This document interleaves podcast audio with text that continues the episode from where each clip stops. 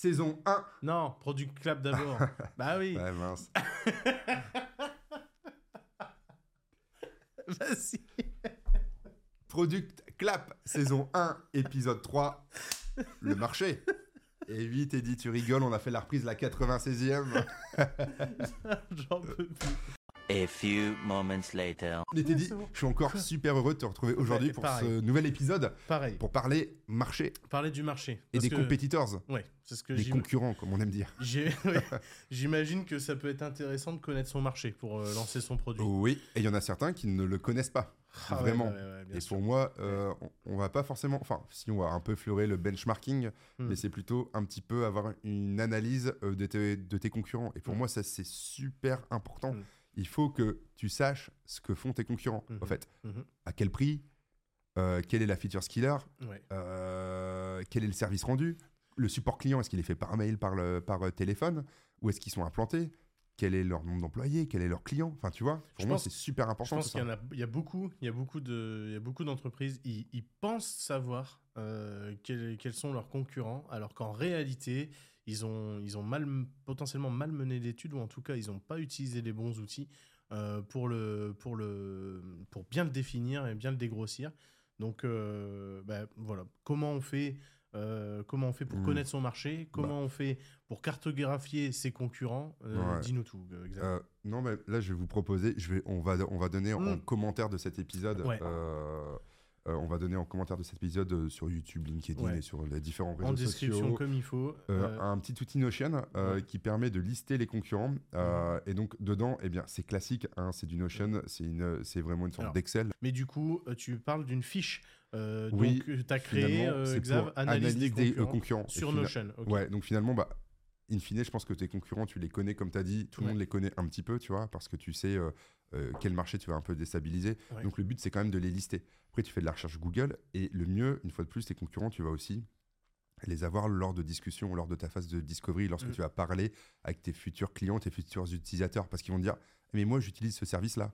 Mm. Ah, mais moi, je connais ça. Mais pourquoi tu vas faire ça alors que ça, ça le fait déjà? Ouais. Et tu dis, ah bah mince, je voyais pas comme un concurrent, tu vois. Ouais, bien sûr. Et bien sûr, ça, il faut tout lister. Donc là, moi, ce que je propose, c'est un petit tableau qui permet de voir un petit peu, ça permet de voir les pricing, est-ce que c'est un concurrent direct ou indirect, Euh, comme j'ai dit, le positionnement, où est-ce où est-ce que tu te positionnes, quelle est la feature skiller derrière, Mhm. Euh, tu vois, le moment, le haha moment, comme Mhm. on dit en euh, marketing, euh, quand est-ce que finalement tu reçois ce petit côté expérientiel qui vient de dire, ah putain, là, j'ai vécu une expérience avec cet outil-là, tu vois Ouais. qui doit être designé. Donc, c'est la qualité du produit, les gammes de services ou de produits associés.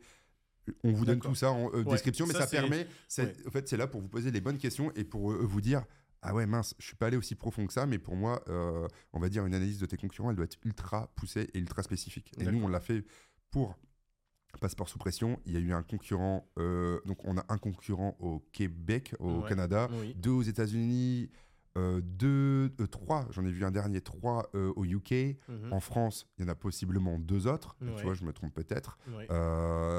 Donc là, ça permet de voir un petit peu, même de s'inspirer. Finalement, tu dis ah bah Mm. putain, ah oui, c'est vrai qu'ils ont mis à ce prix-là, mais ils ajoutent ce service additionnel là. Donc ça permet toi aussi de pivoter un petit peu peut-être ton euh, modèle. Mhm. Et donc associé à ça, moi, ce que je propose, c'est le forfeits model de Brian Balders, euh, qui est finalement sur quatre aspects euh, du produit, Ouais, qui est le market. Donc là, c'est un, c'est un, c'est un canevas, c'est C'est ça un canevas, c'est ça. J'adore les peut- canevas. Ouais, bah ouais, on est des canevas. aussi, ouais. En fait, bah, ça Il y en a car- partout. ce qui est génial, c'est que ça cartographie euh, très simplement euh, des informations. Ouais. Ça nous permet de- de- d'avoir des, des, des critères vraiment bien spécifiques à, à venir travailler.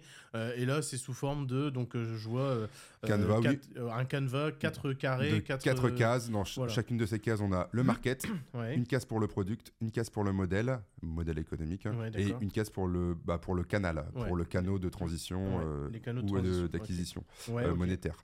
Et ça, on vous donnera aussi ça. Il y a un lien FigJam derrière pour vous le faire sous forme d'atelier. Mais Yes. vous faites euh, sur ce modèle-là, vous en faites un par concurrent et c'est super intéressant. Ça permet de voir comment payent les clients actuellement, quel prix ils payent par session, Mhm. comment c'est payé. Mhm. Le marché, on a la catégorie, qui paye, quel problème Mhm. ils viennent résoudre, quelle est la motivation. Et d'un point de vue produit, quelle est la proposition de valeur, quel est le hook, donc le aha moment, tu Mhm. vois. Mhm. Euh, le temps pour arriver à la valeur, et même chose pour les canaux, quel est le cost acquisition customer, quel est le coût, si on arrive à voir d'un point de vue marketing, le coût d'acquisition? Est-ce qu'on voit, enfin, parce que pour moi, faire de l'analyse de compétiteurs, ça va plus loin. Tu vas sur, euh, tu vas sur Instagram, tu vois s'il y a de la pub sponsorisée. Mhm. Tu vois s'ils ont balancé des ads, euh, tu vois d'un point de vue euh, s'il y a du lien sponsorisé. Mhm. Et là, le coût d'acquisition d'un utilisateur, souvent, il est beaucoup plus élevé que finalement ta renta derrière. Ah, bon, bref, tout ça, c'est super intéressant. Euh, Ouais. On va, on va pas parler plus longtemps de ce modèle-là. Oui. Mais ça s'appelle le forfeit. Et pour moi, Ouais. j'adore faire ça quand il faut analyser au moins. Ça permet juste de, euh, de poser les bonnes, les bonnes questions. C'est pas Ouais. révolutionnaire, mais ça se pose, on se pose les bonnes questions, tu vois. Ouais, d'accord. Et puis on a les, les- les bonnes caractéristiques en tête. Donc un canevas par, euh, enfin donc un forfait canevas par euh, concurrent à analyser pour euh, pour venir euh, cartographier ton, nuage concurrentiel. Exactement. Après, d'un point de vue, on va dire stratégie de ton marché, euh, j'aime bien parler finalement. euh, je, on vous le montrera aussi, mais il y a une sorte de cercle où il y a les early, euh, les early évangélistes Mhm. jusqu'au TAM, le Total Addressable Market. Ok. Euh, excuse-moi, Ouais. les, les early évangélistes. Comment tu peux le traduire Alors, différemment pour moi, c'est tes primo euh, adopteurs, c'est ceux Ouais. qui vont utiliser ta, ton produit Ouais. en premier lieu. Et entre guillemets, c'est ton marché de niche au fait. Et Très moi, bien. je suis toujours partisan De- euh, quand, quand j'accompagne des entreprises. Ouais. Quand, bah là, quand on a créé Passeport sous pression, c'est Ouais. d'abord parler à une catégorie, à un segment client qui est de niche, au fait. précis. Tu vois, ouais. au lieu niche. de le, to- le Totable Addressable Market ou dire, Mhm. moi, euh, si je te prends un exemple sur le, sur le, on va lancer une scale-up sur du jardinage, Ouais, ouais. euh, eh bien, vas-y, je vais taper tout le secteur du jardinage, B2B, B2C, Mhm. Ouais, euh, large, tous les quoi. outils, toute la gamme de produits. C'est très très large. On n'a pas les fonds, euh, il Ouais. faudrait aller euh, une grosse vision produit, aller Ouais. le faire lever beaucoup, beaucoup de fonds. Autant commencer à tester ton MVP, on viendra, on, On, on- en on parlera expliquera ça sûr me- le MVP. ouais, plus tard, mais ton premier tard, ouais. produit, ta première version, Ouais. euh, autant finalement aller sur de l'ear- de l'early adopters. Oui. Et finalement, tu vas peut-être faire que le râteau parce que c'est 80% de ton, de ton marché Et, pour euh, le- l'histoire du jardinage, pour le tu- jardinage tu- et tu pour du B2B. concentrerais Et tu te le- concentres sur ça pour moi, tu vois. Bien sûr. Euh, donc pour moi, ça aussi, il y a une sorte de stratégie de marché. Est-ce que tu veux tout adresser Est-ce que tu veux être plus petit? Là, Mhm. par exemple, si je reprends les concurrents, il y en a Mhm. un dans le sud de la France. Ouais. euh, concernant Passeport sous pression, Mhm. bon bah lui il est vraiment sur le sud de la France sur et sur l'Occitanie. Ouais. Nous, Passeport sous pression, on a une, une stratégie de finalement du touriste, Mhm. de l'amateur de bière, Ouais. Juste sur la métropole lilloise et un petit peu le nord en fait. Ouais. Tu vois, on est vraiment bien. sur un marché niche pour tester niche. et trouver la solution. Et, Et, et, ensuite des- tu scales et en fait. que, et que des microbrasseries. Hein, on va pas visiter, on va pas, visiter bars, des bars, on va pas visiter des caves, on va Ouais. pas visiter n'importe quoi. On se concentre sur les euh, donc du coup les microbrasseurs locaux Ouais. et euh, des personnes soit les, les, les- quand même les beer geeks ou euh, ou en tout cas ceux qui ceux les qui amateurs, veulent- les curieux qui amateurs, veulent tester ouais. quoi. Et après il y a aussi une autre, c'est finalement le prix qui est aussi avantageux. Donc on vient un petit peu effleurer cette euh, partie finalement où la bière j'ai un peu moins cher. On vient toucher Ouais. aussi au porte-monnaie Ouais, via l'achat du passeport. Bien sûr. On sûr. expliquera les stratégies de pricing euh, Mhm. plus tard quoi. Et donc Ouais, d'accord. Il y a un autre modèle là qui est, euh, qui est donné, c'est euh, c'est une sorte de matrice en fait. Donc Mhm. tu fais les choses. Alors plus tu montes en, en euh, ordonnée, euh, finalement tu fais les choses moins bien, tu fais les choses Ouais. bien. Ouais. Et sur l'axe des abscisses, ok. Oui. Euh, alors là il faut avoir des petites.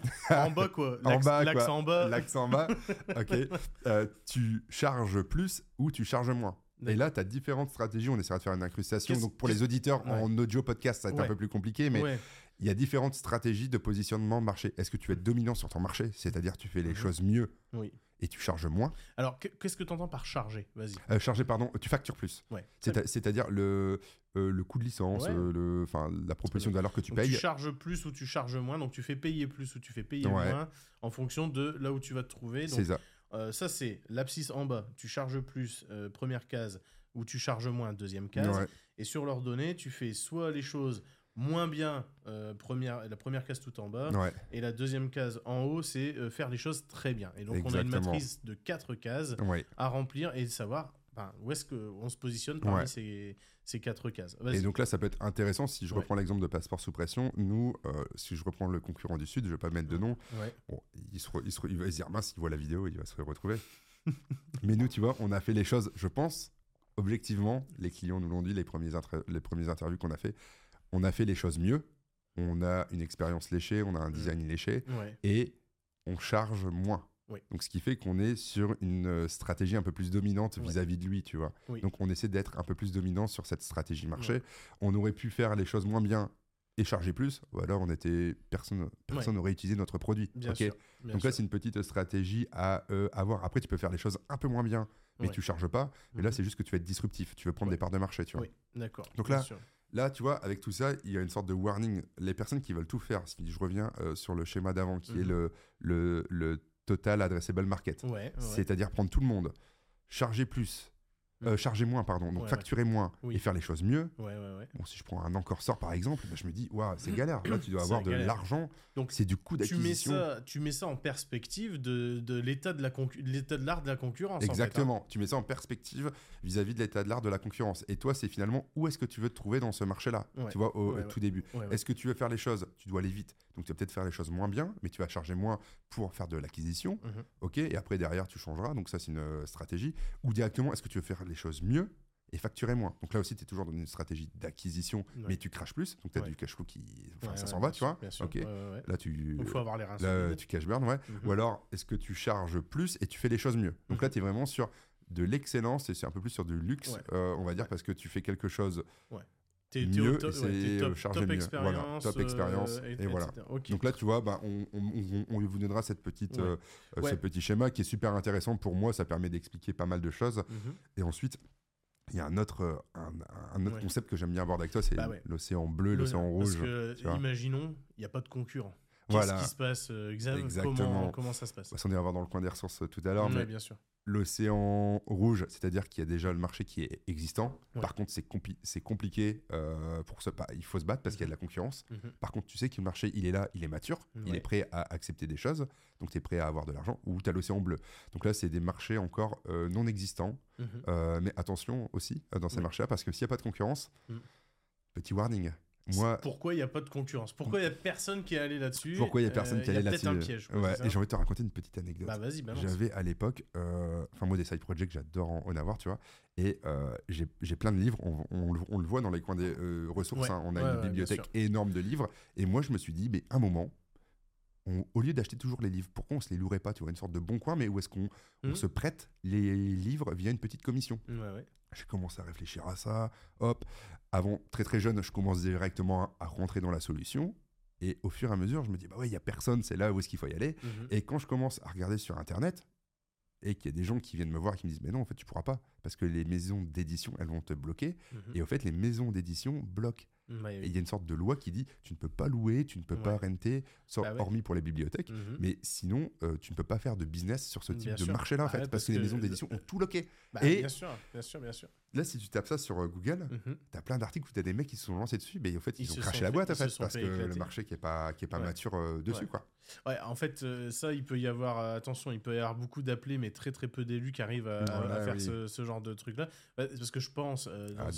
Hein Tu penses à Doctolib, par Ah. exemple, qui est sur le secteur Ah, médical non, je pense pas à Doctolib, mais euh, ça, bah, ça pourrait, oui, ça Ouais, pourrait être qu'ils ont changé des lignes, c'est j'imagine. et ils ouais. ont, euh, moi, je- et ils ont changé les lignes, c'est ça. Mm. Euh, je pense plutôt à, je pense à Uber, je Ouais. pense à euh, Spotify, Ah oui. avec dans l'univers de la musique. Alors eux, euh, franchement, Ah, d'ailleurs, mais- super série à regarder. Playlist, ah ouais. Playlist sur, euh, sur Ouais. Netflix, Mm. playlist, hein, si vous avez Net- Netflix, faut absolument regarder ces- ces- ces- cette, euh, cette histoire, l'histoire de, de Spotify, parce que franchement, ils se sont, euh, ils se sont attaqués à une sacrée montagne. Mm. Mais du coup, ça, ça revient à ce que je dis, c'est soit tu te fais bloquer, et c'est pour ça que c'était un océan bleu, qu'il n'y avait Mm. personne sur le marché, parce qu'en réalité, C'est des business qui bloquent d'autres business, c'était des marchés qui bloquent d'autres marchés, au fait. Ouais. Bien sûr, tu, Mm. et, ou alors, ou alors vraiment, euh, et, et là attention, hein, parce que c'est c'est assez rare hein, que ça arrive, mais ou alors tu fais, euh, tu fais l'exploit, tu fais l'exploit comme euh, Tu fais l'exploit et là tu il faut, comme, il faut d'autres compétences. hein. Là, il Ouais. faut des compétences vraiment pointues dans les domaines d'expertise bah, de la musique. On voit, tu as une juriste, euh, t'as une, eu- t'as une avocate de droit sur la musique, etc. Et là, tu rentres dans des choses. Mais comme je pense, euh, tout ce qui touche, j'avais un étudiant une fois, un projet d'étude Ouais. où c'était faire une sorte de Deliveroo, euh, mais sur le médicament, tu vois. Hum. Tu vois, ça c'est top.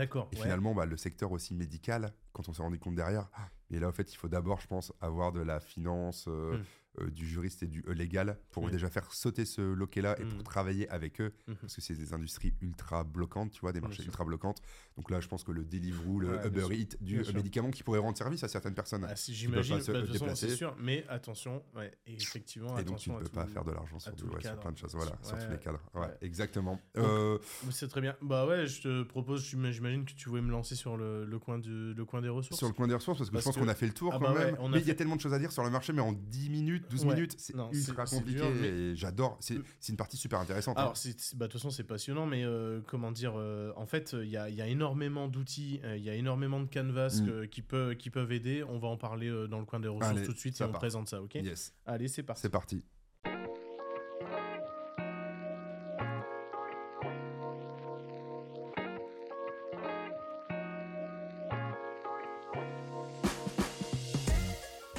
Le coin des ressources pour la partie marché, il y en a Ouais. un qui est finalement la stratégie d'Océan Bleu. La Il stratégie de euh, l'océan bleu. ouais. Euh, ici. là, là, Ici, là, là, ouais, je l'ai là. Exactement. La stratégie de l'océan bleu ici. Donc lui, euh, bon, on va dire, bon, pas, enfin, classique à lire quoi, mais super intéressant parce que si vous l'avez jamais lu, c'est quand même un must-have dans une bibliothèque. Ouais. La stratégie d'Océan Bleu et d'Océan Rouge euh, pour le pour le market, plutôt cool. Ouais.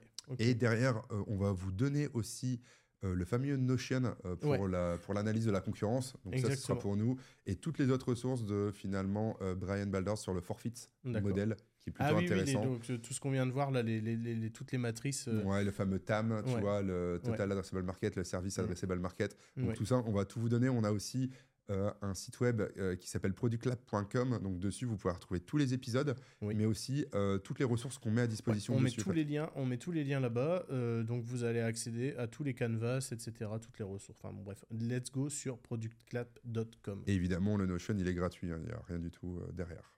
Top. Ouais, c'est nickel. Merci Xav. Alors surtout, si tu as aimé cet épisode, n'hésite pas à mettre un 5 étoiles sur le podcast, mais aussi un like sur YouTube ou même à venir commenter sur LinkedIn. Ça nous donne, Ça nous donne énormément de force. ouais, clairement. complètement. Et on se retrouve la semaine prochaine pour un prochain épisode sur la Product Stratégie en compagnie de Teddy Lecaillon. Et Xavier Coma. À bientôt. À bientôt.